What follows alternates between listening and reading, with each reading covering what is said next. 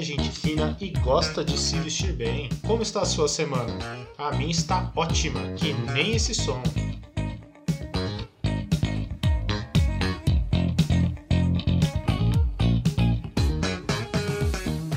Essa semana eu fiquei pensando em como o tempo sem shopping disponível fez com que as pessoas comprassem mais pela internet, inclusive roupa.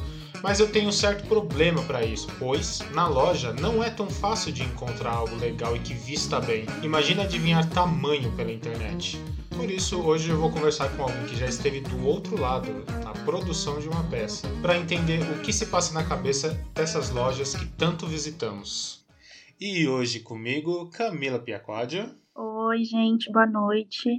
Boa noite. E por que que eu chamei a Cami aqui, já deixando todo mundo íntimo da Cami? Porque ela é uma pessoa que tem muita propriedade quando a gente vai falar de quê? Isso mesmo, moda. Mas por que que eu digo isso, Cami? Explica para todo mundo. Bom, gente, meu nome é Camila, tenho 27 anos, eu sou formada em design de moda e tô para me formar em varejo de mercado. E, bom, eu tenho um pouco de experiência na área, mais ou menos uns seis anos, com desenvolvimento de produto, bastante foco em masculino, desenvolvimento masculino. Quando a gente chama uma pessoa com tanto, com um gabarito tão forte, é por quê? Porque no dia a dia, todo mundo gosta de comprar uma roupa. Às vezes, alguns nem tanto, né? Como é o meu caso, às vezes eu até tomo alguma bronquinha. Mas eu quero conversar com você, Cami, sobre um papo que é muito falado hoje em dia, que é inclusão. Sim. Você acredita que o mercado da moda é, trabalha com inclusão? Olha, de uns tempos para cá, eu venho notado que sim, que as marcas estão se preocupando cada vez mais em ser inclusivas, né? Isso é uma preocupação recente das marcas, porque hum, tem acontecido muito essa questão de, de falar, de, de influenciadores falarem mais sobre inclusão, por exemplo, para gordinho ou para pessoas muito altas ou para pessoas muito baixinhas. Tem se falado em inclusão de todas as formas, só que as marcas não estavam preparadas para isso até pouco tempo e algumas marcas, não todas, já estão tomando essa frente, né? Já estão com coleção plus size, já estão com coleções específicas para tentarem ser mais inclusivas de alguma forma. Antes da gente entrar no, na diferenciação entre marca, nos diferentes lançamentos que a gente tem durante o ano, uhum de forma resumida, como que uma peça de roupa ela é criada? Assim, pensada e depois ela, puff, começa a existir? Sim. Bom, existe um planejamento de coleção por trás, é, onde existe algumas etapas, como por exemplo a pesquisa, né? Muitas marcas fazem pesquisa de tendências viajando para fora do país, em portais de moda que são relevantes. Existem portais que trazem pesquisa mundial inteira para gente, que você não precisa investir numa viagem internacional, você precisa investir em ser associado a esse portal, por exemplo. Então você consegue ver tudo em qualquer área, em qualquer tempo. Assim, tá acontecendo um desfile, uh, sei lá, em Londres. Você consegue acompanhar o desfile, você consegue acompanhar depois as fotos em alta.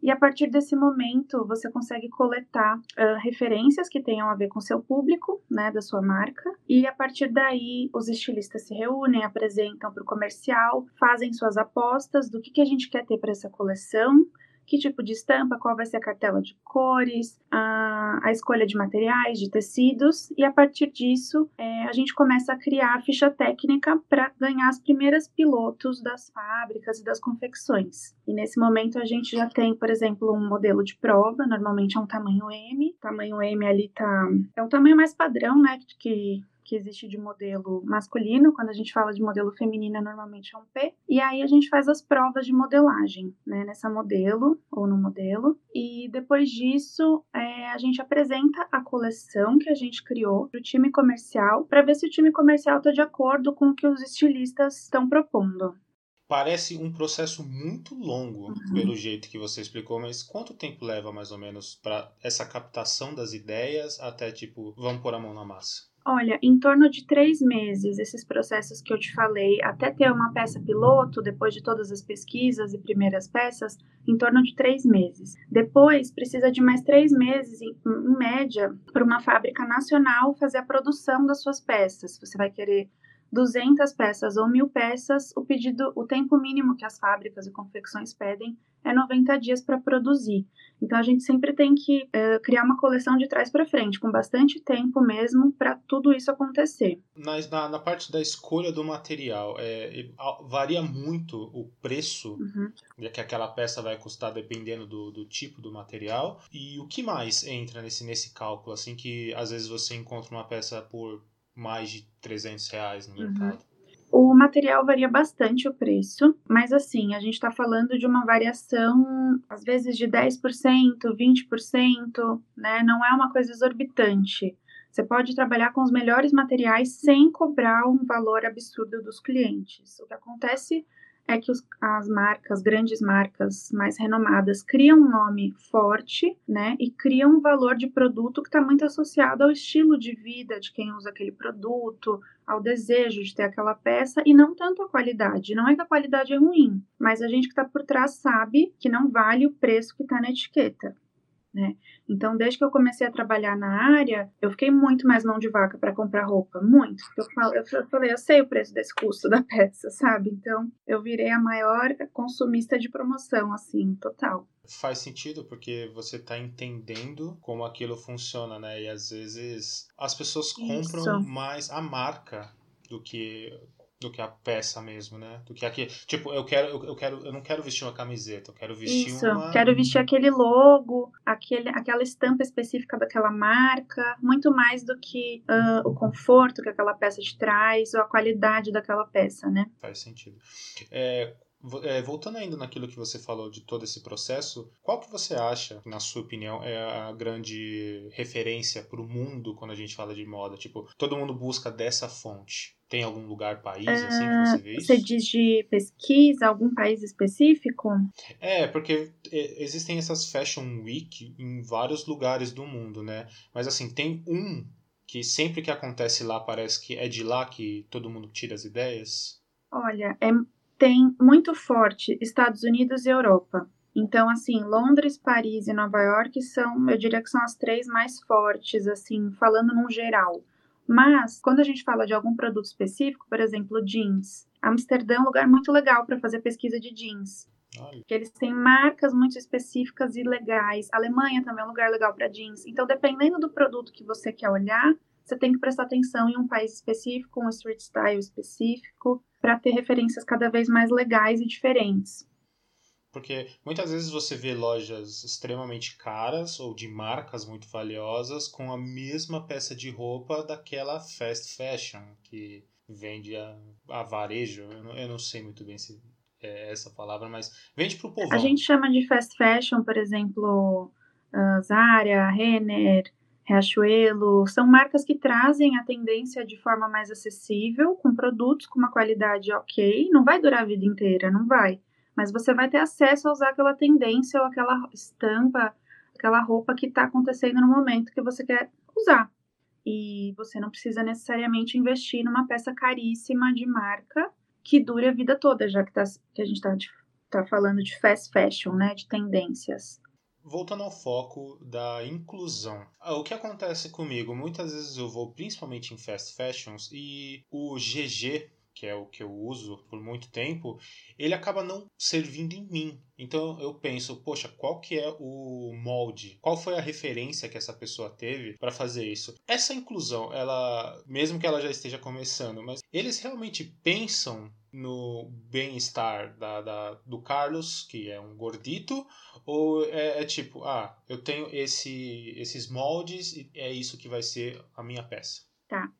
Então, na verdade, assim, as marcas, a maioria, hoje em dia tem um GG, né? Tem do do P ao GG. E quando a gente fala de uma pessoa que veste acima de 44, a pessoa não veste só um número acima, ela pode vestir GG, G2, G3, G4, e as marcas deveriam ter a preocupação de quando falam que são inclusivas, de quando falam que tem o plus size, não ter só um G a mais. Porque do mesmo jeito que uma pessoa magra veste um P e uma pessoa ainda magra veste um M, o gordinho tem que ter variações do G. Por isso que eles pegam, por exemplo, uma modelagem de GG que vista a maioria dos gordinhos, ou ah, vamos testar para ver como sai, e não atende todos os tipos de gordinhos. Na verdade, eles deveriam ter três, quatro tipos de G e não só um, né?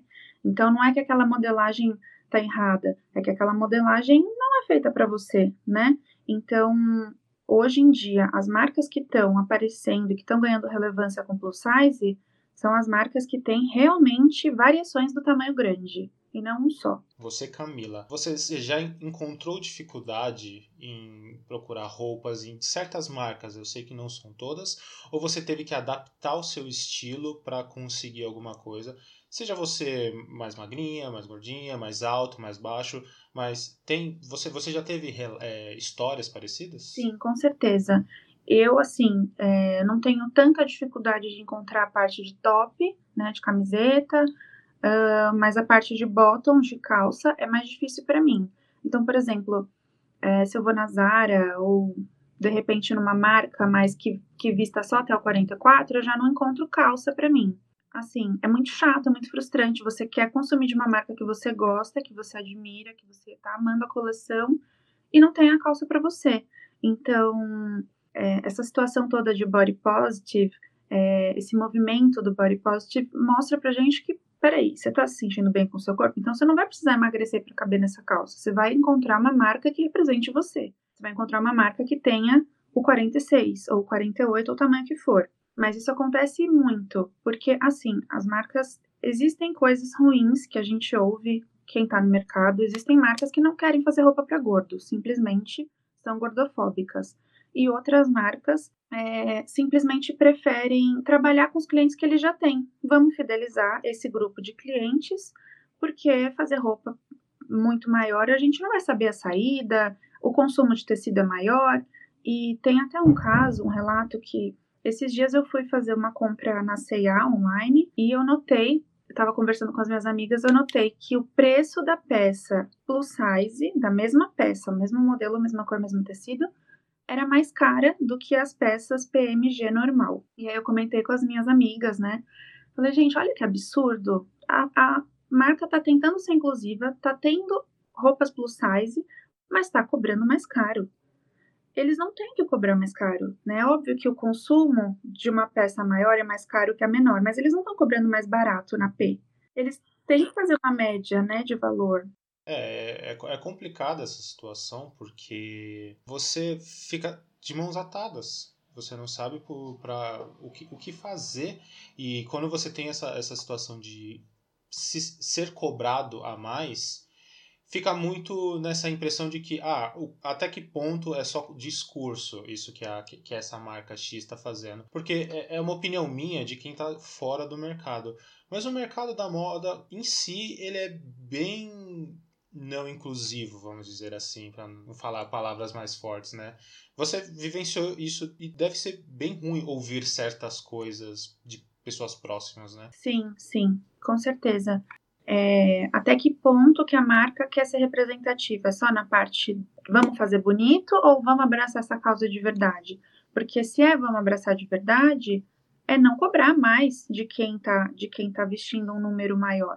É lógico que o preço de custo você vai receber da fábrica, talvez a peça maior seja mais cara, muito provavelmente, o consumo de tecido é maior.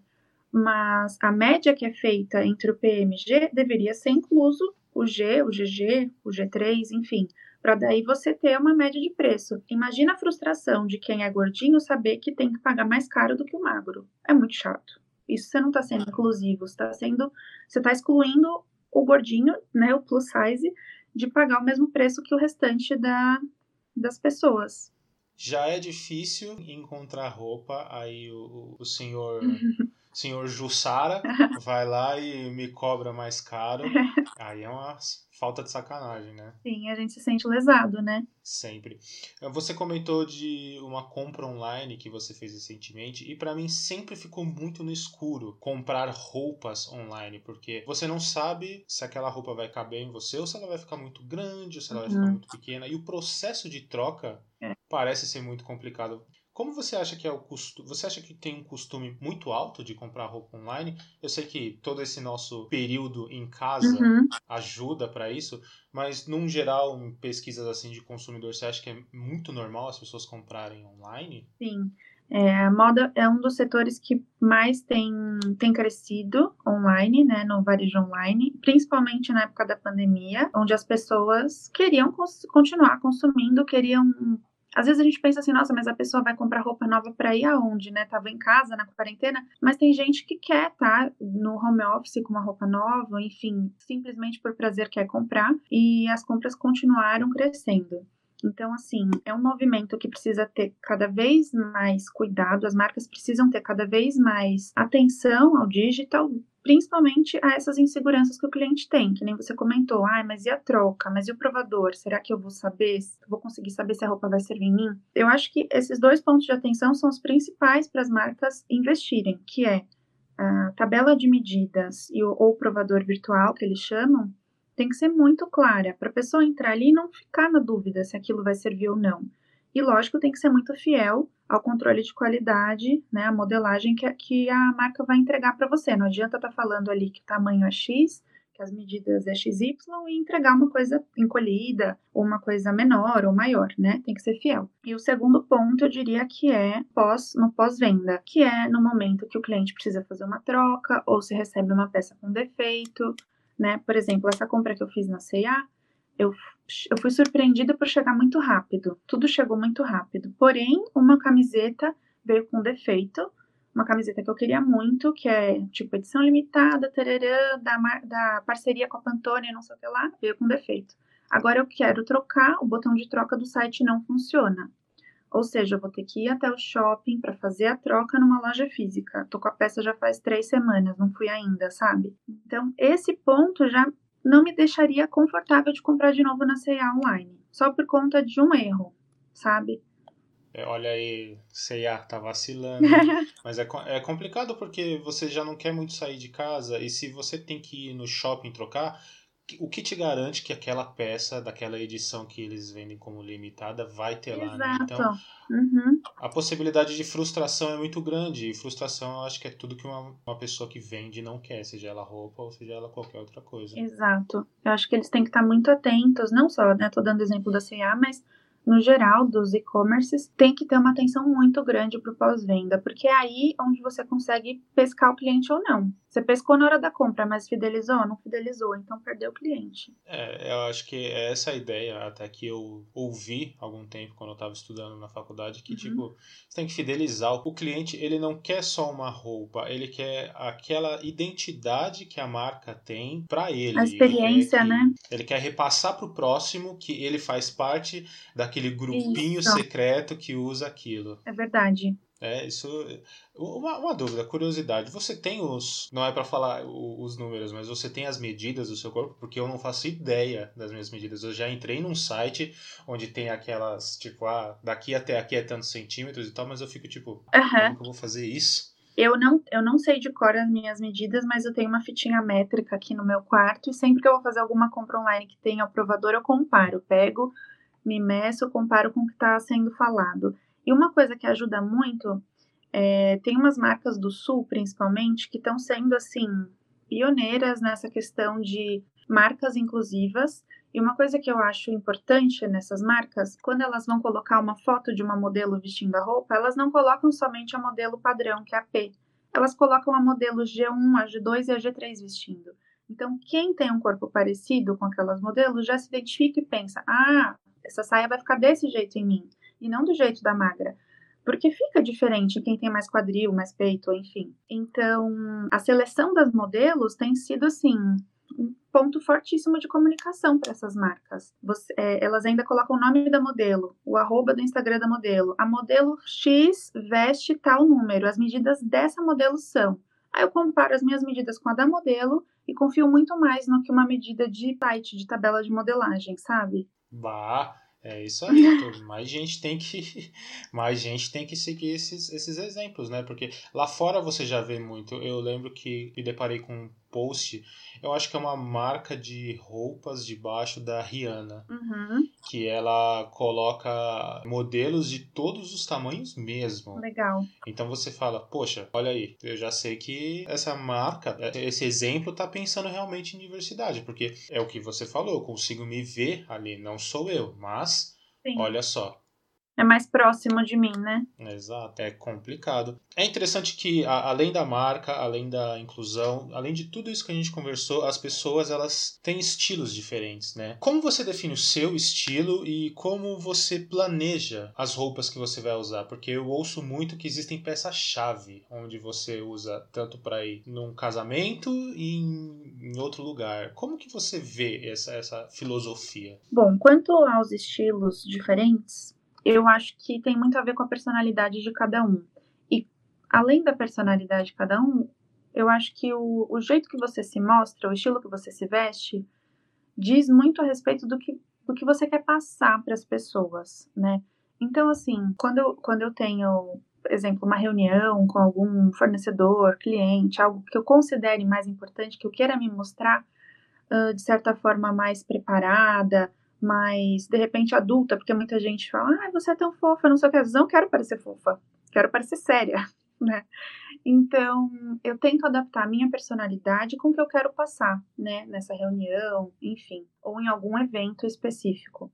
Mas eu acho que o principal é você tentar traduzir a sua personalidade com conforto, né? Conforto, eu acho que é assim, o principal. Você tá confortável se vestindo assim? Não adianta você querer vestir tendências ou vestir uma peça só porque né, tá na moda ou porque todo mundo tá usando e não, não tem a ver com você ou você não se sente bem com aquilo. A outra relação que você tinha me perguntado, peças chaves. Bom, sobre peças chaves, eu acho que é importante é, a gente conhecer o nosso, muito bem o nosso corpo, né? Porque aquilo que pode ser peça-chave para um pode não ser para gente. Então, assim, cores neutras eu sempre, eu sempre classifico como mais chaves, que são peças que vão compor vários looks, né?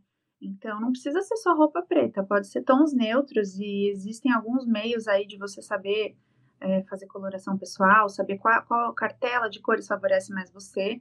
Eu classifico peças chaves como peças que você, que você consegue compor com vários looks. Então, uma camiseta super estampada, extremamente estampada, não vai ser uma peça-chave, vai ser uma peça que você vai conseguir compor um look com outra peça-chave. Por exemplo, uma calça jeans rasgada, bonita, com uma lavanderia legal, vai ser a peça-chave que você vai levar numa mala de viagem e vai conseguir usar quatro, cinco vezes, sabe? É, um, que nem você falou, às vezes de uma reunião para um, sei lá, para um evento mais sofisticado, tipo um blazer que vista bem.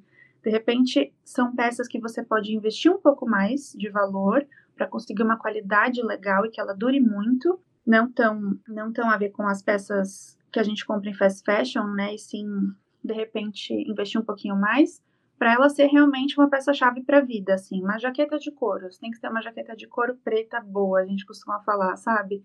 Porque ela vai durar uma vida, se ela te vestir bem, você vai se sentir bem, ela vai ser a sua peça-chave de vários looks, por exemplo. Motoqueiro precisa, né? Todos somos motoqueiros.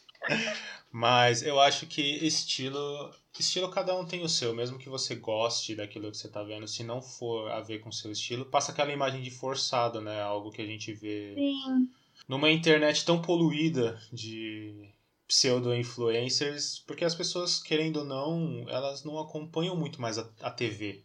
É, é verdade. É, é, é, pela internet que a, que a venda se faz forte, né? Total, total o quão influenciada você é por roupas e influenciadores de seja qual for a mídia? Olha, eu acho que bastante, porque que nem você falou, o que eu consumo hoje tá na internet, né? Ou tá em blog, ou tá em Instagram, ou tá no YouTube. Eu vejo pouquíssimo TV. O que eu vejo de TV é séries, né? Então, eu acabo sendo influenciada por isso. O que eu vejo de novidade, é o que está patrocinado para mim no Instagram ou que alguma influenciadora que eu gosto está usando. E claro, eu vou dando uma, aquela filtrada, tipo, ah, ela tá usando, mas ela é PP. Deixa eu ver se essa marca tem o meu tamanho. É, então a gente sempre tem que ver se aquilo ali que atraiu a gente de fato representa o nosso corpinho, né, para poder ser usado. Ai, ai, ai, se não tiver do meu tamanho, hein, dona Marta? Exato. Cami, quero agradecer já por, pela, pela sua participação. Com certeza isso aqui foi uma aula. Você falou ah, de, da coloração que funciona em cada um. Eu acho que esse é para um curso avançado, que é um dia a gente ainda vai lançar, né? Sim. E, por favor, deixe aí suas redes sociais, passe a mensagem que você quiser, porque eu tenho certeza que, para quem está indeciso e para quem tem dificuldade, às vezes, de encontrar, eu acho que é muito interessante você saber que uma peça, você investe mais nela e ela é chave, você consegue pegar mais baratinhas e montar para diversas situações. Né? Sim, com certeza. Consegue criar várias coisas legais, né? Bom, Charles, eu que agradeço, foi um prazer. É, minha rede, meu Insta, quem quiser, é Cami Piaquádio. E quero agradecer, foi muito legal o papo. E estamos aí para o que precisar. Muito obrigado, Cami, até a próxima.